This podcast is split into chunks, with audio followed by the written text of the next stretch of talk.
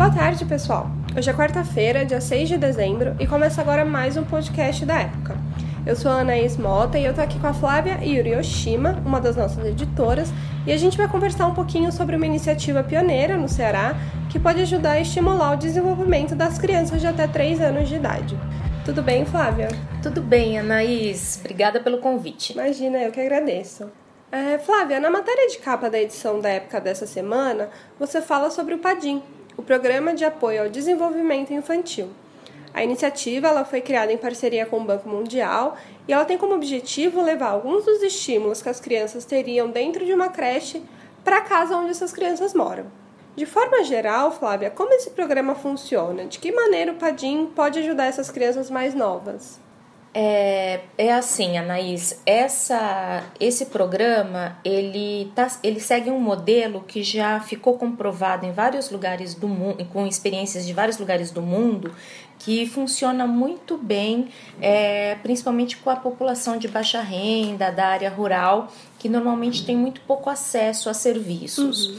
É, eles, o, esse programa ele tem a preocupação de recrutar alguém da própria comunidade, que é uma pessoa que é conhecida normalmente por, pelos moradores locais, para treinar essa pessoa. No caso do Padim, eles recrutaram é, professores, majoritariamente de educação infantil, que já têm essa, essa boa experiência em lidar com crianças. É, o que esses professores fazem é que eles vão uma vez por semana até a casa da família e eles, ao mesmo tempo, por um lado, eles vão, é, levam alguns brinquedos e fazem algumas brincadeiras que em educação a gente usa o termo é, brincadeiras com tensionalidade. São uhum. brincadeiras que têm a intenção de desenvolver alguma coisa na criança, seja fala, coordenação motora, capacidade de reconhecer cores uhum. e a própria socialização. E por outro lado, eles também têm a preocupação de enquanto estão estão tendo essa aproximação com as crianças, eles acabam conversando e essa conversa vira uma espécie de uma instrução muito gentil uhum. para os pais é, e de que do que, que é importante para aquele bebezinho se desenvolver. Eu acho importante dizer, se você me, é, me permitir, que assim é, os pais é, é muito comum que, que pais de crianças pequenas, dessa faixa etária de 0 a 3 anos, não tenham clareza sobre o quanto as crianças precisam deles para se desenvolver. Uhum. Normalmente é muito aceito o fato de que é, para essas crianças tão pequenininhas, o que o pai tem que fazer é cuidar da, da integridade dela, das, da, da alimentação, da saúde, do soninho, mas não que tenha que existir alguma intencionalidade no desenvolvimento. Uhum. Muitos deles acreditam que é pela própria natureza que esse desenvolvimento se dá e a ciência já mostrou que dependendo do ambiente que a criança viva, se esse ambiente não tiver os estímulos de que ela necessita, ela vai ter problemas de desenvolvimento. Uhum. É, e Flávia, você teve a oportunidade de ir até o Ceará visitar alguma dessas famílias que estão sendo atendidas pelo Padim atualmente, né? O que, que essas pessoas acham da iniciativa? Flávia, qual que é a importância de um programa como o Padim para essas crianças que estão abaixo do nível de desenvolvimento esperado? Bom, a importância, começando pela última pergunta, é muito importante, porque ah, já pesquisas internacionais mostraram que ah, à medida que a criança se desenvolve na janela de tempo em que o organismo dela está preparado para se desenvolver, quer uhum. dizer, o uhum. cérebro da criança ele é muito rápido e ele, ele, ele já espera uma, um, um desenvolvimento, ele espera que você abra uma porteira uhum. para que ele aprenda novas habilidades naquele tempo. Se isso não acontece, é, é, a criança pode a, a aprender aquela habilidade mais tarde, só que não vai ser com a mesma potência não vai ser com a mesma facilidade.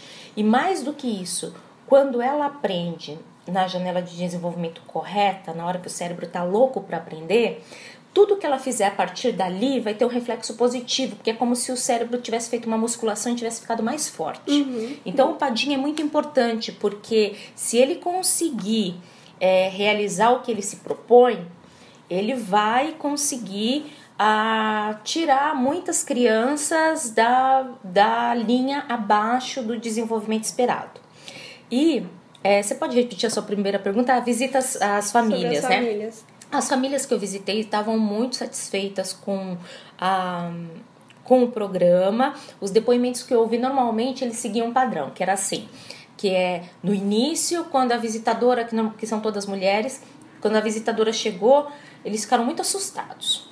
É, alguns, é, a maior, como o, tem, o programa tem uma especificidade que é, ele pega as famílias mais pobres dos 34 municípios mais pobres uhum, do Ceará.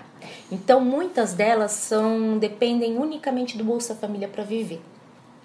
E o primeiro receio que eles eles tinham dois receios principais. Um deles era medo de que aquela pessoa tivesse ali para roubar o filho deles. E o segundo era medo de que aquela pessoa tivesse ali para verificar se, se era o caso de descadastrar do Bolsa Família. Porque parece que tem esse tipo de visitação, às vezes, com o intuito de checar se a pessoa realmente precisa do bolsa sim, e tal. Sim. E, mas assim, transposta essa barreira e o fato de serem é, agentes minimamente conhecidas, que são da região, quer dizer, mesmo que a família não conheça, a comadre conhece, a avó conhece, Sim. e aí isso facilita, diferentemente de ser um estranho. É, o, o, o que eu ouvi das famílias é que eles gostaram muito, que eles aprenderam. Eu ouvi muito a frase de que eles não sabiam que fazia diferença sentar no chão e brincar com a criança. Eles não sabiam que eles tinham que brincar, que na verdade tinha pais que sentiam culpa se sentasse e brincasse, porque tinha tanta coisa para fazer em casa, uhum. tinha que lavar roupa, tinha que cozinhar, vou ficar sentado brincando, parece que eu sou uma vagabunda, né, assim, uma preguiçosa. E a e uma coisa muito legal é que na maior parte dessas famílias você percebe que quando houve um descuido no sentido da criança não ter se desenvolvido, esse descuido foi mais por superproteção, por falta de informação Sim. e não por falta de afeto. Então, quando eles quando se você levar informação para essas famílias do que é o certo fazer, elas vão querer fazer o certo. É, e na reportagem, Flávia, você comenta que dependendo do impacto que o Padim tiver nessas famílias cearenses, ele pode até se tornar uma política pública nacional, que englobe o país inteiro. É, mas assim, de que forma é, o Brasil mede o impacto de uma iniciativa como essa? Essas avaliações, essas medições, elas são comuns? Ah, essa pergunta é muito importante, porque esse é um problema que a gente tem, Anaís, em políticas públicas no Brasil, em diversas áreas, não só na educação. O que acontece é o seguinte: é, medir, avaliar programa é muito caro. É quase tão caro quanto você é, implementar um novo programa. Uhum. É caro pra caramba, porque você tem que seguir, para fazer uma medição correta, séria, você tem que seguir uma metodologia, você tem que visitar essas famílias, você tem que fazer uma análise de dados, etc. E tal. Esse programa tem uma vantagem muito grande, que foi um cuidado que tanto o governo do Ceará quanto o Banco Mundial tiveram de, de fazer com que a avaliação fosse um, um uma questão chave. Então, eu acredito que esse vai ser um dos únicos, se não for o único. Não vou dizer que é o único porque eu não tenho informações suficientes para dizer, mas com certeza é um dos únicos programas de visitação, que você tem de visitação de saúde, visitação social, da assistência social, etc.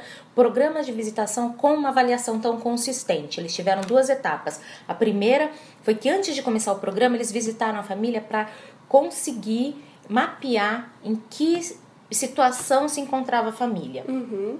E aí eles fizeram isso e esses dados estão sendo computado, computados. O programa está em andamento e aí quando der 12 meses do programa em andamento, eles vão voltar e vão verificar se houve mudança e que mudança foi essa. Isso é importantíssimo porque é justamente essa avaliação, isso em qualquer lugar do mundo, politicamente, a avaliação de é, projetos pilotos, ele, ela, ela é a principal arma, tanto para conseguir transformá-lo numa política pública, que daí vai alcançar todas as crianças que precisam. Uhum. Hoje o Padim está com mais de 3 mil crianças, mas, essa, mas isso é só um recorte, isso, né? Sim, todas sim. as crianças que precisam no Ceará.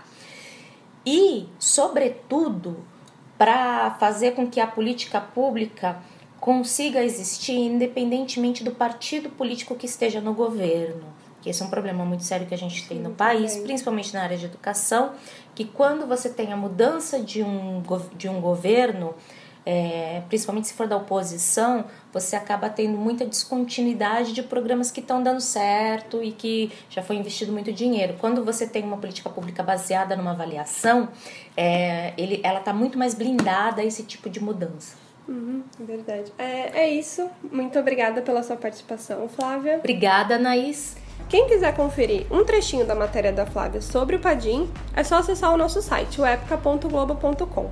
A reportagem na íntegra vocês encontram nas bancas na edição da época dessa semana, como eu comentei anteriormente. Acompanhe a gente também nas redes sociais e nos aplicativos da Época e do Globo Mais. Até a próxima!